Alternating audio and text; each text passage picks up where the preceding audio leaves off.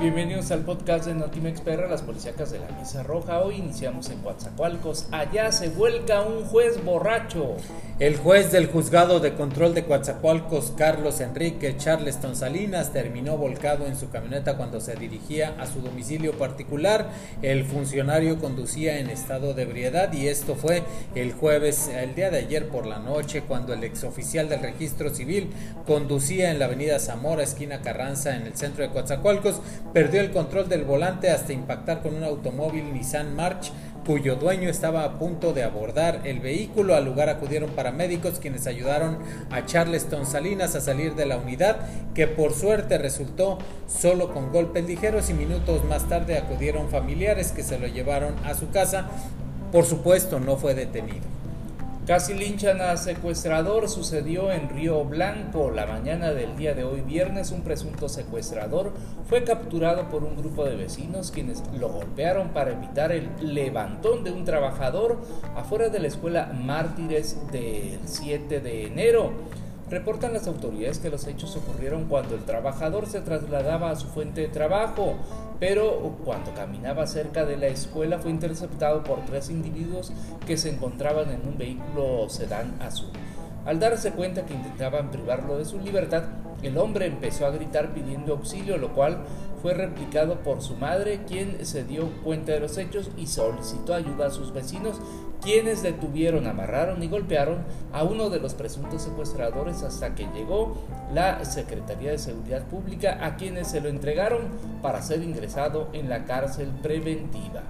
Vamos con más, pero ahora hasta Papantla localizan camioneta calcinada en Pozo de Pemex. Así es, los aparatosos acontecimientos se registraron en un terreno del Pozo Petrolero 2048 Furberos, propiedad de Pemex. Los vecinos de aquella población avisaron a los cuerpos de emergencia ante el temor de la altura considerable de las llamas que se pudiera extender el siniestro y se desconoce el motivo del siniestro. Al arribo de las corporaciones policíacas, pues no localizaron a los ocupantes de la unidad quienes abandonaron la camioneta que estaba envuelta en llamas. Ejecutan a balazos a un hombre en su camioneta en Álamo.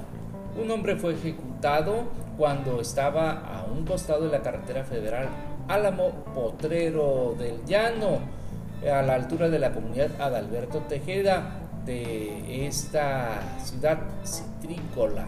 El occiso fue identificado como Diego de 46 años, quien viajaba a bordo de una camioneta blanca Chevrolet sin placas de circulación, el cual se encontraba orillado a la altura de la gasolinera que se encuentra en dicho lugar. Se colgó un papanteco de una viga para quitarse la vida.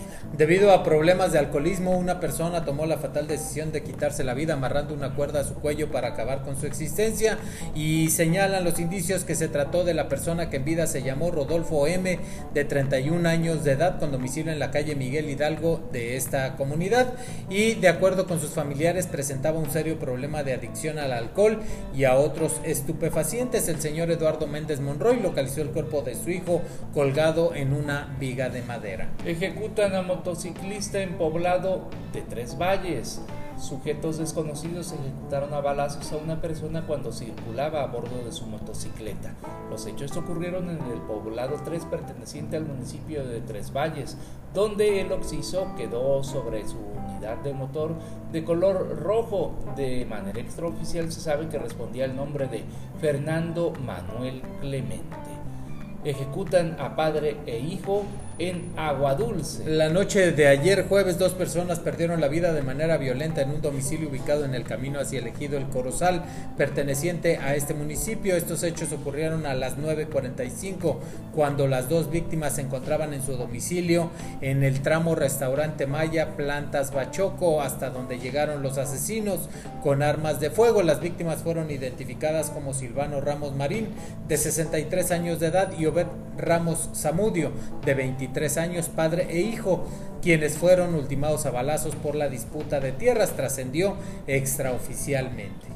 Ejecutan al sobrino de la síndico en Coetzala, Veracruz. Un campesino, sobrino de la síndico del ayuntamiento de Coetzala, María Josefina Gallardo Hernández, identificado como el Cabecha, fue fue asesinado de varios impactos de arma de fuego en el rostro a manos de hombres que irrumpieron en su domicilio la madrugada del jueves cuando descansaba en compañía de su familia.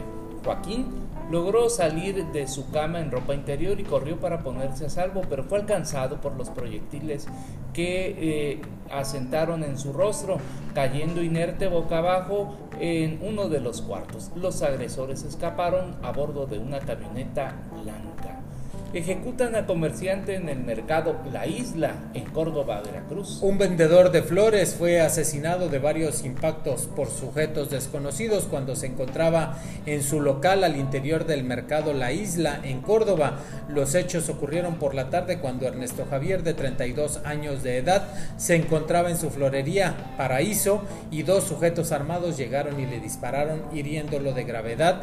Los atacantes salieron hacia el área del estacionamiento y huyeron del lugar mientras que otros locatarios pedían ayuda. Hasta aquí el podcast de Notimex PR, las policíacas de la Mesa Roja.